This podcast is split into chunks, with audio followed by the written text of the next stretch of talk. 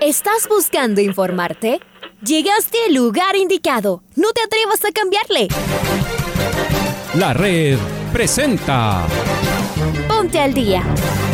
Información deportiva al instante sobre la actualidad de los equipos ecuatorianos muchos goles y el drama que tanto disfrutamos. Los albos se pusieron en ventaja con doblete de Adolfo Muñoz. La Libertadores Femenina cuenta con sus 16 equipos. Con la conducción de los periodistas de la red, Raúl el Profe Chávez y Andrés del Pichón Villamarín. Mucha información que contarles aquí en 102.1 FM. El microciclo de la selección que arranca el día de hoy. Ponte al día. La red. Bienvenidos.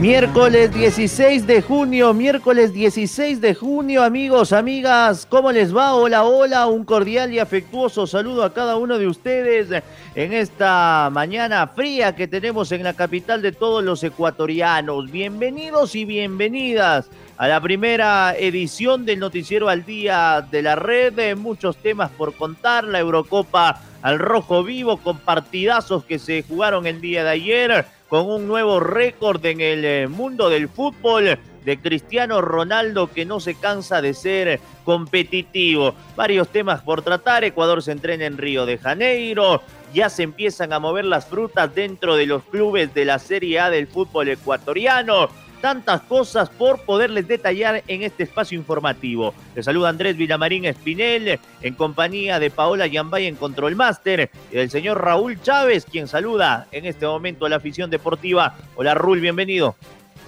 ¿Qué tal Andrés? ¿Qué tal amigos, amigas, oyentes de los 102.1 FM de la red? Bienvenidas, bienvenidos a Noticiero del Día en su primera edición en este miércoles 16 de mayo. Arrancamos con los titulares. La Tri se entrenó en el complejo de Fluminense en Río de Janeiro. Venezuela llegó a Goiânia y continúa con sus entrenamientos. Colombia arribó a Goiânia, también como Venezuela, y convocó a lateral Frank Fabra. El partido entre Brasil versus Venezuela tuvo la peor audiencia en la Copa América. Francia derrotó sin inconvenientes a la selección de Alemania. Portugal venció a Hungría y Cristiano batió un nuevo récord. Carlos Ernesto Berrueta vendrá al país. Independiente del Valle presentó a su nuevo delantero. Es momento de ir con el Pato Granja para escuchar el editorial de este día sigue haciendo historia y es por eso la noticia del día, ¿no? Cristiano Ronaldo, el jugador portugués que acaba de escribir otra vez su nombre, ¿no? Dentro de los récords y en este caso de Eurocopa. No solo que sumó 22 partidos en fases finales de Eurocopa de Naciones, siendo el jugador con más cotejos ahí, sino que si sumamos lo que hizo entre eliminatorias y fase final, sumó 42 de las conquistas que él tiene, que han llegado a ser ya 106 en este momento y persiguiendo un récord mayor que es el de Alida Ey como goleador absoluto de selecciones a nivel de todo tipo de torneo, incluido partidos amistosos. Y por si esto fuera poco, acaba de sumar con el doblete de ayer 11 goles en fases finales de Eurocopa, con lo que se sitúa en solitario ya como el número uno, dejando a Michel Platini con sus nueve goles de aquella Eurocopa de 1984. Sin lugar a dudas, la noticia del día. Los récords, una vez más, de Cristiano Ronaldo para poner su nombre en el libro de oro del fútbol mundial. En la jornada del día de ayer en la Eurocopa con un estadio completamente lleno en el Puskas Arena en Budapest donde se permite el 100% del aforo. Hungría no pudo frente a Portugal y el elenco luso, el equipo que es del vigente campeón, lo derrotó 3 a 0. Al 84 se rompió el cerrojo con el gol de Rafa Guerreiro y después eh, el hombre récord, Cristiano Ronaldo, anotó dos tantos para tatuar el 3 a 0. Por su parte, en el estadio eh, del Bayern Múnich, el equipo de Alemania no pudo frente a Francia y Francia le ganó 1-0 con el autogol al minuto 20 de Matt Hummels. Francia le ganó 1-0 a Alemania. Francia jugará el próximo día sábado a las 8 de la mañana frente a Hungría en Budapest. Por su parte, Alemania jugará frente al elenco de Portugal en Múnich el sábado a las 11 de la mañana.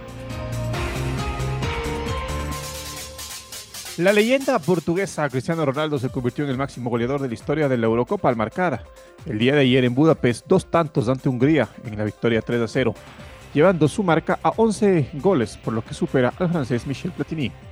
Lo importante era ganar, fue un partido difícil, Hungría defendió muy bien los 90 minutos, conseguimos tres goles, estoy muy agradecido al equipo por ayudarme a marcar dos, señaló Ronaldo que recibió el trofeo al mejor jugador del partido.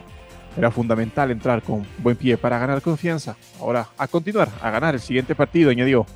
Al saltar al césped del Arena Puskas, Ronaldo se había convertido en el primer futbolista en jugar en cinco ediciones el torneo continental. También tiene el récord de partidos, que este martes llevó a 22, pero la principal ambición del astro luso en esta Eurocopa era conservar el título de 2016 que levantó en Francia. Solo España ha conseguido repetir título al encadenar los cetros de 2008 y 2012. Con este escenario, CR7 podría añadir un recomar más a su fabulosa colección, un sexto balón de oro, galardón que no recibe desde 2017 e igualar así a su gran rival, el argentino del Fútbol Club Barcelona, Lionel Messi. Voy a continuar con Cristiano Ronaldo porque hay un tema de curiosidad. Atentos a esto. El lunes 14 de junio, durante la rueda de prensa previa al encuentro que Portugal le ganó 3 a 0 a Hungría por la Eurocopa, Cristiano Ronaldo retiró unas eh, botellas de una bebida y a su vez eh, instaló el consumo de agua. Por eso la cotización de la marca Coca-Cola cayó más del 1%. Antes de, pensar, de empezar perdón, con su intervención en la rueda de prensa, el futbolista Cristiano Ronaldo se acercó a la mesa y de inmediato miró a las botellas. Después de unos segundos agarró los envases y los retiró del primer plano y tomó una botella de agua. Las palabras de Cristiano Ronaldo tuvieron una impresionante repercusión negativa para la marca Coca-Cola. No es la primera vez que Cristiano Ronaldo se muestra en contra de esta gaseosa ya lo hizo en una entrevista en donde habló de la dieta saludable que deben llevar, sobre todo los niños sin consumir bebidas azucaradas. Soy duro con mi hijo, a veces toma Coca-Cola o Fanta y come papas fritas. Ya sabe que eso a mí no me gusta, comentó Cristiano Ronaldo.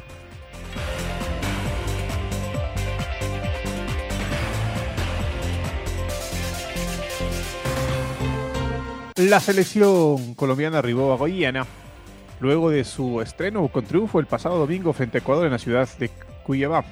Por la mínima diferencia, en un comunicado hace pocas horas, la Federación Colombiana dio a conocer que el lateral Frank Fabra fue convocado en lugar del delantero Juan Ferney Otero, quien arrojó un test positivo por COVID previo al viaje a Brasil. Fabra, lateral que milita en Boca Juniors, es esperado el día de hoy para que se una al resto del plantel. Además, los cafeteros anunciaron la baja de lateral Jairo Moreno por una lesión muscular sufrida en el cotejo anterior. Su reemplazo sería William Tecillo por la banda izquierda. Los dirigidos por Reinaldo Rueda realizaron su primer entrenamiento en Goiânia, donde el jueves medirán a Venezuela por la segunda fecha del Grupo B de la Copa América junto a Brasil y traen la llave con tres puntos. Atentos a otro dato curioso. Según mediciones hechas por expertos, el partido entre Brasil y Venezuela registró la peor audiencia para un debut de Brasil en torneos. SBT, titular de los derechos televisivos de la competencia, anotó un promedio de 14 puntos de entre las horas del partido en Sao Paulo y 12 puntos en Río de Janeiro. En términos generales, el partido fue visto por 2.8 millones de personas. El promedio histórico más bajo del equipo en la Copa América fue de 21 puntos en el 2016 cuando el torneo fue transmitido por redes de Globo. El partido contra Ecuador por eliminatorias ante la selección eh, nacional contó con la asistencia de 3.9 millones de personas. Los dueños de los derechos de televisión esperan que en el siguiente partido de Brasil la expectativa crezca.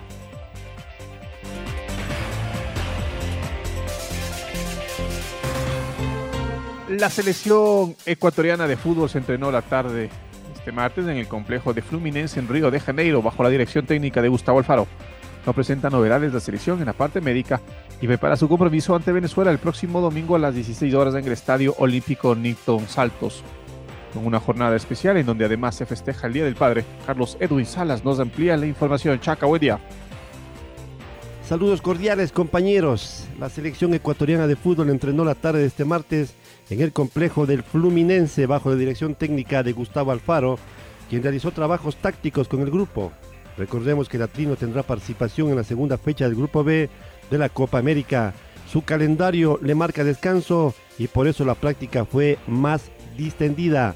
A través de un video difundido por la Federación Ecuatoriana de Fútbol se pudo observar el trabajo del seleccionado también las estrictas medidas de bioseguridad que tiene la delegación en los desplazamientos del hotel al sitio de entrenamiento. Hay una desinfección permanente de la indumentaria y hasta de los balones se supo por medio de este video, reitero, que mandó la Federación Ecuatoriana. Hasta el momento Ecuador es una de las delegaciones que no ha presentado casos de COVID-19. En su grupo de trabajo, el Departamento Médico de la TRI trabaja en el plan minucioso para evitar que se den contagios internos. Tampoco se han registrado novedades de lesionados en la selección ecuatoriana. Esto se informó desde Río de Janeiro el día de ayer hasta horas de la noche. Continuamos compañeros con más en el noticiero el día. Muy bien, eh, mi estimado Carlos Edwin, abrazo grande para el Chaca. Vamos a continuar con eh, el Mundo Copa América porque Uruguay continúa con su preparación de cara al debut. La Celeste se realizó las pruebas PCR del día de ayer en horas de la mañana y entrenó en horario vespertino. Para este miércoles el trabajo dispuesto por el cuerpo técnico consta de una práctica en el día y posteriormente el viaje rumbo a Brasilia para eh, lo que será el debut frente a la selección argentina. Está Marco Fuentes del otro lado que nos amplía la información del elenco uruguayo. Marquito, ¿cómo te va? ¿Qué tal Andrés, Raúl, amigos amigas? Un saludo a todos ustedes a través eh, de la red. En efecto, la selección uruguaya de fútbol trabajó en la jornada del eh, día de ayer en el complejo Uruguay Celeste. En horas de la mañana, el equipo de Oscar Washington Tavares fue sometido a un nuevo control PCR para corroborar el estado de salud de todos quienes integran la delegación que estará participando en la Copa América 2021, cuyo debut para la selección charrúa será este día viernes en Brasilia, jugando frente a Argentina en la cancha del estadio Mané Garrincha. Pensando precisamente en el compromiso frente a la albiceleste, el equipo del maestro Oscar Washington Tavares realizó una jornada de trabajo en horario vespertino el pasado día martes y el día de hoy trabajará en horas de la mañana para dedicar la tarde a el viaje rumbo a Brasilia, sede del eh, partido en el cual Uruguay empezará la competencia continental de selecciones, recordando que es el único grupo que todavía no jugó en eh, la segunda llave de ese torneo continental que tiene a Brasil como sede y en el cual en eh, relación a sus oponentes, Argentina y Chile igualaron a un gol por bando y Paraguay superó a Bolivia tres tantos por uno. Esto es lo que les eh, podemos informar a esta hora acerca de la actualidad del equipo uruguayo. Amigos amigas, un abrazo grande. Nos reencontramos más adelante con más a través de la red. Abrazo Marco, gracias por tu información y seguimos con Uruguay. Es momento de escuchar al matador Edinson Cavani. Yo sinceramente eh, lo, tengo, lo tengo en mi cabeza. Creo que, la vida de cada ser humano siempre está basada en objetivos, en deseos que uno tiene de lograr y de, de llegar a ciertos, a ciertos lugares, a ciertas metas, a ciertos objetivos. Y, creo que, en, lo futbolístico mi objetivo a nivel selección, este, y yo creo que capaz también un poco a nivel este, general, pero a nivel selección eh, es poder llegar a, lograr ese, otro sueño de llegar al Mundial de Qatar y creo que desde ahí en adelante este, capaz dar un paso a un costado y, dedicarme un poco más a, lo que puede hacer mi, familia, mi gente, mis cosas también, que son muchos años que uno está lejos. Y se lo merece, ¿no? Una leyenda del fútbol uruguayo, Edinson Cavani. La vino tinto, vamos con Venezuela, rival de Ecuador. Se encuentra entrenando en el complejo del Atlético Goyaniense y lo hizo en dos grupos distintos. El jueves la selección eh, venezolana juega ante Colombia y el domingo frente a Ecuador. Maite Montalvo nos cuenta los detalles. Maite, ¿cómo te va? Muy buenos días Andrés y Raúl, un fuerte abrazo para ustedes y nuestros oyentes de la red y tengo noticias sobre la selección venezolana. Ladino Tinto ya emprendió su viaje desde Brasilia a la ciudad de Goiânia para poder continuar con sus entrenamientos y mantener el ritmo de preparación ya pensando en lo que será su partido del próximo jueves en este grupo B eh, frente a Colombia. El conjunto venezolano no ha perdido el tiempo para poder mantener sus trabajos, ya saben que también en Venezuela hemos tenido mucha información de los casos de COVID COVID-19 que lamentablemente han mermado en el equipo y cayeron 3 a 0 en su debut de local frente a Brasil y poco a poco va armando otra vez una nueva estrategia para el choque frente a la selección colombiana que viene en cambio de ganarle a Ecuador. El seleccionado nacional recibió al defensor José Manuel Velázquez, es que es un último refuerzo que, que trajo Venezuela hacia Brasil y eh, de manera rápida este jugador ya se incorporó a las prácticas. Tras su llegada a Goiânia, el equipo se ha dividido en dos. Asuntos de protocolos sanitarios y efectuó par de entrenamientos, uno con cada agrupación. Las prácticas se efectuaron en la sede del equipo local Atlético Gonaniense, lugar en el que el combinado de Venezuela estará hasta el día miércoles. Durante estos días, la delegación será sometido también a nuevos test PCR, las mismas que son siempre exigidas antes del partido de este jueves. Así que esta es la información de Venezuela. Siguen entrenando, siguen también de una manera eh, preparándose para lo que serán los próximos encuentros y cuidándose con estos test PCR. Así que continuamos con más información de la Copa América y de más torneos internacionales aquí a través de la red, compañeros. Gracias, Maite. Fuerte abrazo. César Farías, técnico de la selección boliviana, compareció a rueda de prensa luego del partido y la derrota frente a Paraguay. Allí mostró su malestar por el accionar del árbitro peruano Diego Aro, incluso llegando a pedir que no les vuelva a pitar partidos a su selección. Lo único que pido es que Aro ya no nos pite más. Ya me pasó en Copa Libertadores, en, el premundial y ahora en la Copa América. Le pido al presidente de la Federación Boliviana que por favor pida que no nos pite más. Empezó su alusión. También fue claro en señalar que esto todavía continúa.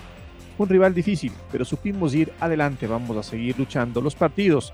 No nos olvidemos de cuántos partidos tiene la Copa América que no vence. Nosotros tenemos la ilusión de que vamos a revertir esto en esta Copa, manifestó el entrenador. Continuamos y vamos con actualidad nacional. Dejamos Copa América, dejamos Eurocopa. Independiente del Valle a través de sus redes sociales dio a conocer la incorporación de un nuevo jugador.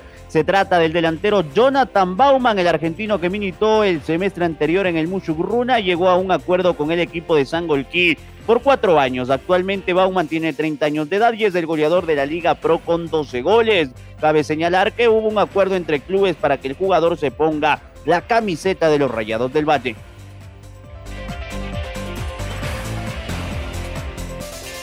Es momento de escuchar a Carlos Ernesto Berrueta, la ex figura de Liga Deportiva Universitaria.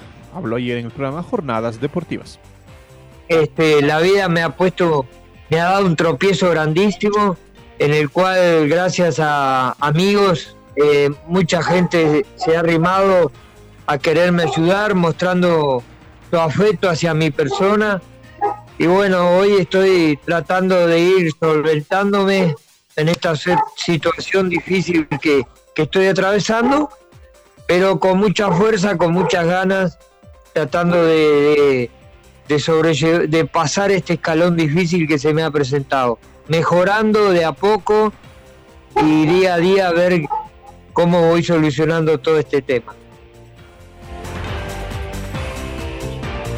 Es momento de presentar el gol del recuerdo. El gol del recuerdo.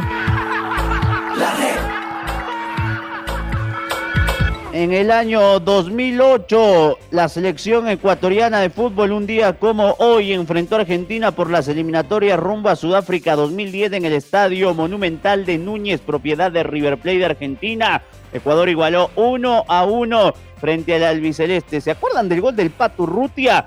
Relatos acá del Chaca, comentarios de Reinaldo Romero, lo escuchamos. Iba a ponerse la pelota en juego, señoras y señores.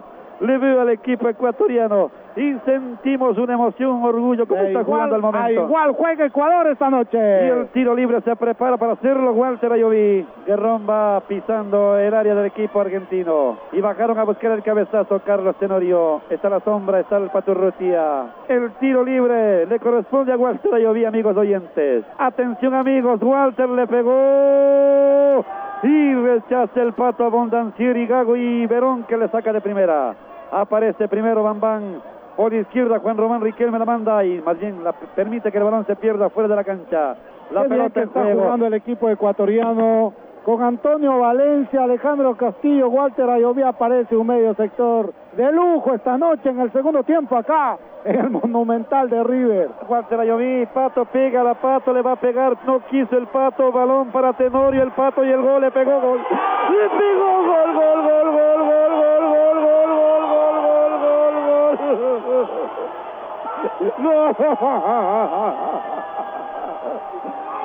Gol